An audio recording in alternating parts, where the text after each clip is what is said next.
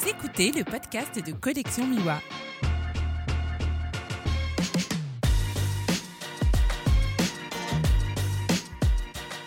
Bonjour et bienvenue sur le podcast de Collection Miwa, toujours à Perpignan, au Festival Visa pour l'image.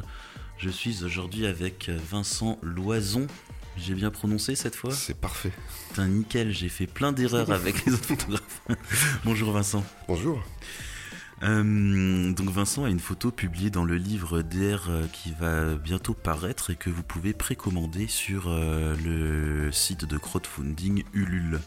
Vincent, est-ce que tu peux nous parler un petit peu de ton parcours photographique? Alors, je suis photographe depuis une quinzaine d'années. J'ai commencé par beaucoup de corpos, un peu d'architecture, pas mal de photos de portraits, puis je suis revenu à ce qui me plaisait au départ, c'est-à-dire la photo de reportage et de presse. Euh, photos d'actu, de news, euh, voilà.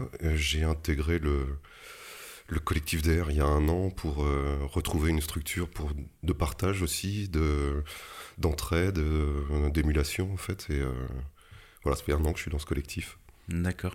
Alors au sein du collectif, tu as une petite particularité, c'est que tu nous conseilles aussi pas mal sur l'editing parce que tu es également iconographe. Ouais, depuis, parallèlement aux photos, j'ai un boulot effectivement d'iconographe, de remplacement d'iconos dans différents journaux. En ce moment pour euh, Télérama, mais j'avais travaillé aussi pour 20 minutes, Le Parisien.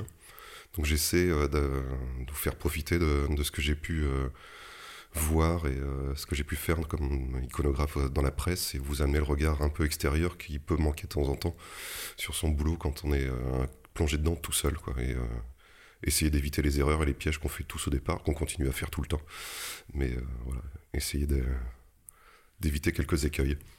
Alors, euh, on dit toujours que le cordonnier est le plus mal chaussé. Est-ce qu'un iconographe est, bon dans euh, son editing Non, il est très mauvais dans son editing, peut-être même encore plus que les autres, parce que euh, il, essaie de réfléchir justement comme un iconographe, plus comme photographe. Il mélange un peu les deux, donc c'est pas plus simple. Et puis, mais par contre, il faut se faire aider par d'autres gens aussi. Je pense que tout œil extérieur sur un, un, boulot photo est intéressant, que ce soit fait par un photographe ou par un lecteur, euh, n'importe lequel, vos enfants, votre femme, des amis, le retour qu'ils peuvent avoir sur vos photos est toujours intéressant en tout cas.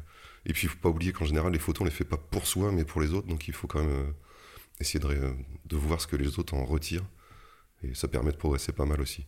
Mais donc en tout cas je suis toujours aussi, euh, enfin comme les cordonniers, le plus mal chaussé aussi. D'accord. Tu as une photo publiée dans le livre du collectif qui va paraître prochainement. Est-ce que tu peux nous parler de cette image? Alors c'est une photo où on voit euh, François Hollande et Anne Hidalgo euh, en train de regarder leur montre. Euh, c'est une photo qui a été faite à la fin de la visite d'une exposition sur les 40 ans de, enfin, l'anniversaire des 40 ans de l'élection de François Mitterrand. Et c'est juste avant de partir, ils étaient en train de, de se mettre d'accord pour un prochain rendez-vous et de regarder leur montre. C'était vraiment les maîtres du temps et la politique dans ce qui fait la course du, politicien euh, en permanence et son agenda surchargé. Donc voilà, c'est une anecdote, mais qui euh, à ce moment-là était assez marrante et euh, qui représente pas forcément exactement ce qui s'était passé sur l'exposition, mais était un moment à côté du parcours d'un homme et d'une femme politique. Et c'est plutôt ça qui est intéressant en général sur la photo politique, c'est plutôt tous ces à côté, et essayer de sortir un peu de la communication faite par les, membres de l'entourage des politiques. Alors moi, cette photo, euh, je l'ai vue, elle m'intrigue. Alors si vous n'avez pas encore le livre, il faut le prendre quand il sera dispo ou sur la plateforme pour l'avoir sous les yeux. Mais elle m'intrigue parce qu'on a l'habitude de voir les photos, euh, enfin et puis d'autant plus qu'on est photographe, de voir des photos de politiciens avec pas mal de monde autour, des journalistes, des photographes. Là, on a l'impression que tu es tout seul avec eux. Ouais, alors non, je suis pas tout seul. Il y avait énormément de monde. Euh, c'est un cadrage assez serré, donc du coup, effectivement, on n'a pas forcément tout ce qui se passe autour, mais non, non, on était, on était nombreux sur ce sur ce moment, mais il y a toujours, euh, on arrive toujours à trouver un petit trou pour faire une petite photo où on a l'impression qu'effectivement euh, on est assez proche d'eux. Euh, après, il faut reconnaître que François Hollande aime en général la presse et la photo, donc il on n'empêche pas grand chose, c'est qu'on on peut s'en approcher assez facilement. Il est plutôt assez ouvert là-dessus. Et là, c'est en plus c'était une exposition sur deux photos sur l'élection de Mitterrand, donc on n'était pas il n'y avait pas un enjeu monumental, euh, il n'est pas, il pas en campagne, euh, il n'y a pas de souci, on peut les approcher sans problème.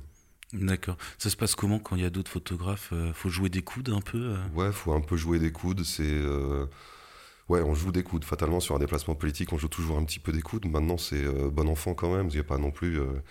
faut pas exagérer. C'est-à-dire qu'on a toujours le temps de faire une photo. il faut essayer de se faufiler un peu, puis c'est un peu le jeu du chat et la souris, c'est assez rigolo.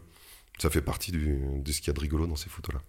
C'est plus avec les caméramans, donc c'est compliqué. Ouais, c'est plus avec les caméramans. on peut prendre quelques coups de caméra, mais ça fait partie du jeu aussi. C'est tout. On revient un peu avec un bleu sur le front, mais effectivement, il faut éviter d'avoir le, le, logo de la chaîne gravé sur le front. C'est plutôt pas plus mal. Mais non, mais c'est. Euh, ouais, ouais, ça arrive.